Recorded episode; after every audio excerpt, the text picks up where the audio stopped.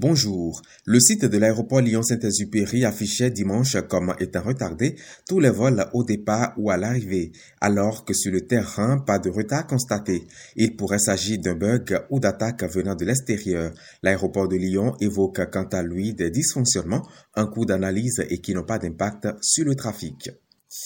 Les Givordins étaient ce dimanche aux unes pour élire leur maire après l'annulation par la justice du scrutin de 2020, une élection sous sécurité renforcée lorsqu'on sait que les incidents enregistrés au Venn et qui sont à l'origine du recours en justice qui a amené à l'annulation sont dans les esprits. Six listes sont en compétition et devront être départagées par quelques 11 000 électeurs. Premier grand meeting ce dimanche pour Éric Zemmour, le candidat aux prochaines élections présidentielles, a d'ores et déjà annoncé que son parti s'appellera Reconquête. Quelques incidents ont été enregistrés dans le Zénith où il s'exprimait, ainsi qu'à Paris. Au cours de sa longue intervention, Éric Zemmour s'est défendu contre les accusations récurrentes le traitant de raciste. Je vous propose d'écouter un extrait de ses propos. Je serai aussi raciste. Je suis le seul à ne pas confondre la défense des nôtres avec la haine des autres. Le racisme, qu'est-ce que c'est? C'est s'imaginer que ceux qui sont différents de nous sont inférieurs parce qu'ils sont différents et que ne pourraient être français que des descendants en droite ligne de Clovis. Comment pourrais-je penser cela? Moi, petit juif berbère venu de l'autre côté de la Méditerranée Non, évidemment, je ne suis pas raciste. Non, évidemment, vous n'êtes pas raciste. Tout ce que nous voulons, c'est défendre notre héritage.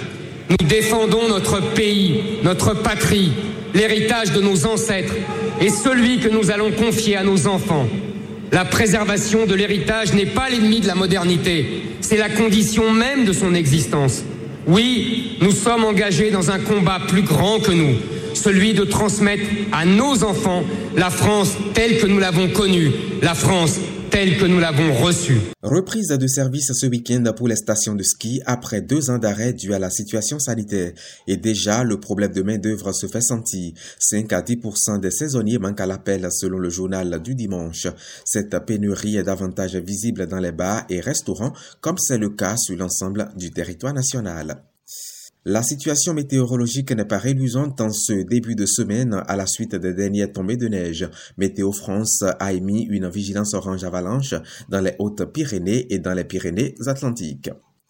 En sport, fin ce week-end de la 17e journée de Ligue 1, défaite des Stéphanois face à Rennes 5-0. Une défaite de plus qui a coûté le poste à Claude Puel, désormais ancien entraîneur de l'AS Saint-Etienne, démis de ses fonctions par le club.